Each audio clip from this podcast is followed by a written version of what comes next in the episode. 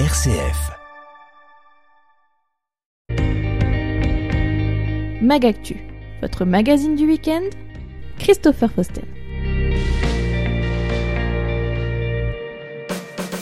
9h30 sur SF Cœur de Champagne, bonjour, merci de nous rejoindre dans ce nouveau numéro de Magactu. Face à la situation économique actuelle, le département de la Marne prend à bras le corps les situations locales, que ce soit en zone rurale et zone urbaine. En parallèle, le département s'intéresse fortement à l'insertion, mais aussi au schéma gérontologique. On en parle ce matin avec Christian Bruyien, président du conseil départemental de la Marne, qui était l'invité de Jean-Pierre Benoît il y a quelques quelques jours de cela dans le 18-19 en Champagne-Ardenne.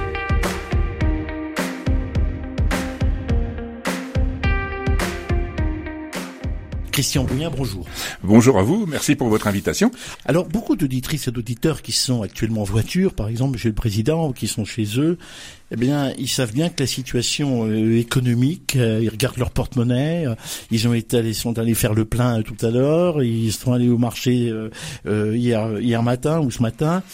Alors, la situation économique est délicate. Quel est votre diagnostic, Christian Bruyant? Alors, effectivement, on va pas s'en cacher. Hein, les problématiques de, guerre là nous portent, et puis nous, sommes encore à, à, subir les contre-coups de cette crise sanitaire qui nous a lourdement impactés. Ce qui veut dire qu'il y a des, des, des personnes, des individus, des concitoyens qui sont à accompagner davantage que nous.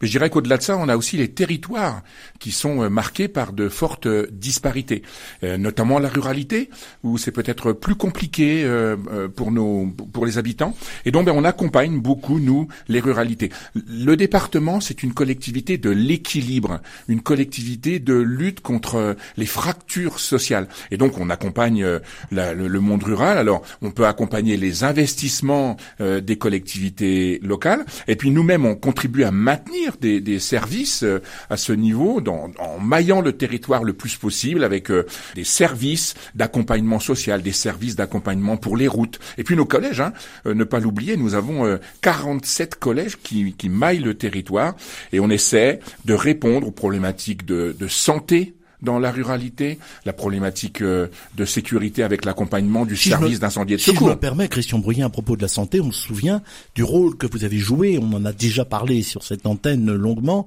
avec le Covid. Euh, vous avez répondu, euh, j'allais dire, vous étiez dans les starting blocks, comme on dit.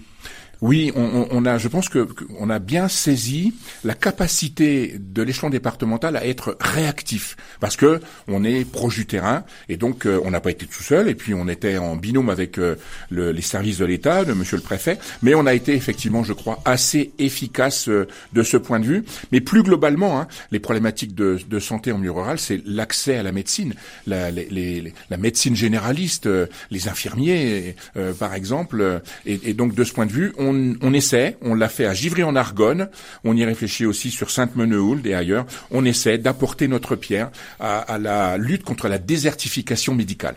Alors c'est vrai que en ce moment on parle beaucoup de mondialisation, mais on parle maintenant peut-être de démondialisation parce qu'on en a complètement assez euh, de voir euh, euh, tous ceux qui qui nous parlent hors sol souvent. Et c'est vrai que le département nous ramène dans nos territoires. Il y a les zones rurales, mais il y a aussi les zones urbaines, Christian Bruyant. Vous ne les avez pas oubliées dans le département Ah non, certainement pas. Euh, effectivement, quand je dis l'équilibre, c'est l'accompagnement des petites collectivités qui n'ont pas énormément de, moyens euh, pour répondre aux attentes de leurs concitoyens. Mais le monde rural, euh, il, a aussi besoin de, des urbanités. Les villes euh, lorsqu'on y met des équipements, il faut pas l'oublier, c'est pas simplement pour les habitants de la ville en question, mais c'est aussi pour euh, euh, tous ces gens qui, bah, si les routes sont en état pour se déplacer, on, y est attentif aussi dans le département, on pouvoir bénéficier de piscines, d'équipements culturels. Alors à Reims, on a accompagné le pôle aqualudique, on a accompagné l'aréna, à Épernay, on a accompagné la, le, le, musée du, du, Champagne, à Vitry-le-François, ce euh, c'est la piscine. partout aussi dans les villes, on est là pour permettre euh, euh, la réalisation d'équipements qui sont utiles à tous nos concitoyens. C'est ça aussi l'unité d'un territoire. C'est bien de faire en sorte qu'on on puisse se réunir urbain et rural. On a bien vu d'ailleurs dans le monde rural, pour revenir un petit peu sur ce que vous avez dit il y a quelques instants, qu'il y avait des efforts qui étaient faits, et que les villages d'aujourd'hui, les bourgs d'aujourd'hui, même si les gens se plaignent toujours un peu, mais ils sentent les efforts qu'on veut faire pour eux pour pour avoir accès à, des services, à des postes, à des, à des écoles, à des collèges. Ça, vous y êtes sensible. Ça, c'est, c'est le maire de Dormant qui parle toujours, le conseiller ah, euh, départemental. Je sais que vous ne représentez pas Dormant, mais malgré tout, euh, vous êtes passé par Dormant pour arriver là où vous êtes. Ben, C'est-à-dire qu'au au département, on, on a cette, euh, cette force, je crois, euh, d'avoir beaucoup d'élus locaux, donc qui ont cette expérience du terrain. Alors, j'en ai construit une personnellement à Dormant. Aujourd'hui, je suis toujours conseiller municipal, mais je ne suis plus maire. Mais c'est vrai qu'on est en capacité de mieux appréhender les problématiques du monde rural. Les mobilités, on en parle, mais nous, on sait ce que c'est quand on a été maire. On sait ce que c'est d'avoir nécessité de bien entretenues pour euh, assurer les mobilités entre le domicile euh, en, ruralité et puis le travail souvent dans une ville. Tout, ça, euh, ça fait que nos décisions, elles sont clairement adaptées aux problématiques de nos concitoyens.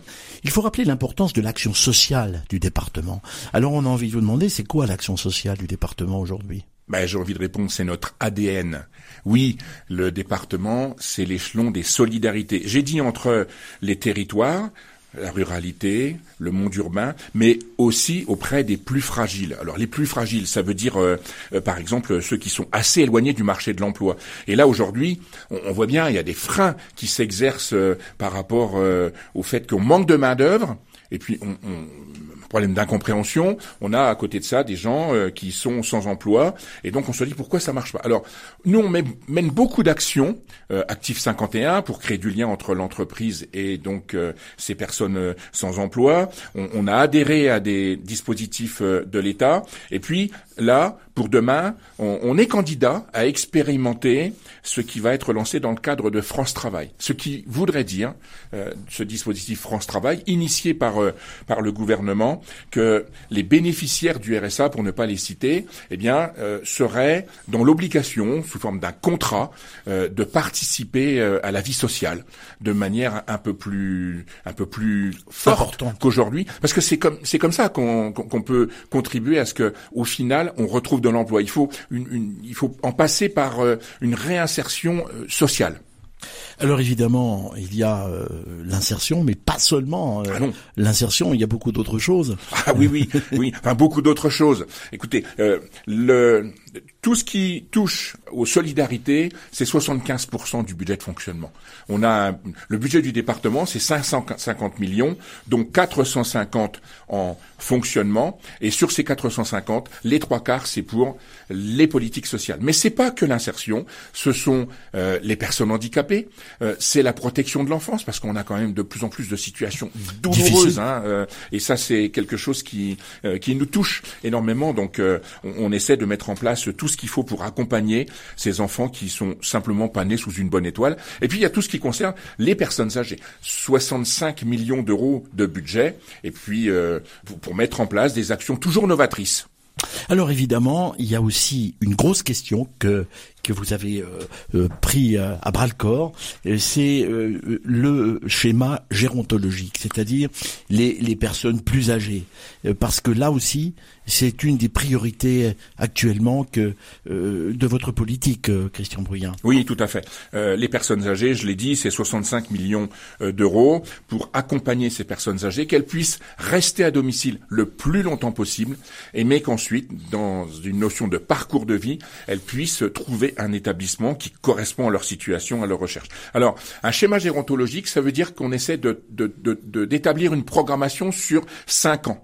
Et là, on est en train de travailler en concertation avec énormément d'acteurs hein, autour de nous, euh, une concertation qui doit aboutir à nos priorités pour les cinq ans à venir. Ça veut dire 2023, 2027. On, on identifie trois trois secteurs importants. D'abord la création d'établissements, parce qu'on a besoin d'établissements ou alors, sans parler de création, leur remise à niveau euh, pour être adapté aux problématiques euh, d'aujourd'hui. Donc, on a une grosse réflexion sur un EHPAD à Sainte-Menehould, sur un EHPAD à Vitry-le-François, et puis comme je l'ai dit, la priorité quand même, faire en sorte que les gens puissent rester à domicile, ça veut dire qu'il faut valoriser ces métiers de l'accompagnement à domicile. Et ça, ça n'a peut-être pas été fait suffisamment. Et puis il y a aussi, Christian Bruyat, des, des seniors qui ont encore une certaine forme d'autonomie. Et euh, on peut penser, on a entendu dire euh, qu'il y avait un habitat inclusif euh, du côté de Mardeuil avec le Clos des Carrels. ça veut dire que vous vous occupez aussi de ces nouvelles formes de seniors euh, qui, qui, émergent et qui ne sont pas forcément dans des, dans des, dans des structures comme on les connaît. Oui, tout à fait. Il faut vraiment euh, concevoir euh, le vieillissement comme un parcours de vie. Alors, on est à domicile et puis progressivement, on est amené à intégrer un établissement de plus en plus médicalisé. Mais dans un établissement, on est un petit peu isolé. Donc, ce que l'on développe, c'est un phénomène, un, principe d'habitat inclusif. Ça veut dire des gens qui vont être accompagnés, mais dans un habitat qui va être bien inséré dans le dans la société, euh, dans la ville, dans la commune. Avec une maison commune, des activités, tout à fait. des logements destinés aux familles, euh, voilà. Oui, c'est ça. Il faut, il faut maintenir ce, ce, ce, côté intergénérationnel. Faut pas qu'en parler, il faut le faire. Eh bien, l'habitat inclusif, c'est c'est vraiment ça, où on va avoir pas simplement euh, un habitat réservé à des seniors en, en mal d'autonomie, mais vraiment où on a un, un, un, mélange des genres entre guillemets qui fait que bon, on maintient de la vie sociale, on maintient l'activité cérébrale euh, en, vieillissant, c'est important. Tout ça pour euh, essayer de retarder le plus possible euh, le manque d'autonomie irréversible qui peut qui peut conduire, on le sait, de plus en plus vers des, des, maladies neurodégénératives. Voilà, ça fait partie de la prévention, je vais dire. C'est une c'est une des clés euh, de notre euh, travail au niveau des personnes âgées, c'est la prévention. Christian Bruyien, président du conseil départemental de la Marne, c'est toujours un plaisir de vous accueillir parce que on, essaye euh, avec les politiques qui n'est pas la langue de bois mais qui soit hors sol. Avec vous, on est rassuré. On est à la fois concret, simple, mais aussi on va en profondeur sur les choses. Et je mm. crois que les, les auditrices et l'auditeur, ils sont parfaitement sensibles. Oui, ben, merci à vous. Moi, je suis sensible à, vos invitations. Euh, J'en profite pour saluer toute l'équipe euh, d'RCF et puis vos auditrices, vos auditeurs et, et leur dire peut-être à bientôt. Alors, si vous m'invitez à nouveau. oh ben alors l'invitation, euh, ça, elle vous est euh, déjà adressée, Christian Bruyien, de toute façon. Merci d'avoir été avec nous. Merci Jean-Pierre Benoît et Christian Bruyien. Cette interview est à retrouver en podcast sur le site rcf.fr dans l'émission 18-19 en Champagne-Ardenne. Et toute l'actualité près de chez vous est à retrouver également sur le site internet rcf.fr, y compris sur les réseaux sociaux Facebook, Twitter de RCF, euh, Cœur de Champagne. Prochain point sur l'actualité près de chez vous, ce sera lundi matin, c'est promis, dans la matinale RCF avec votre journal local de 7h et 8h. D'ici là, très bon week-end et prenez soin de vous.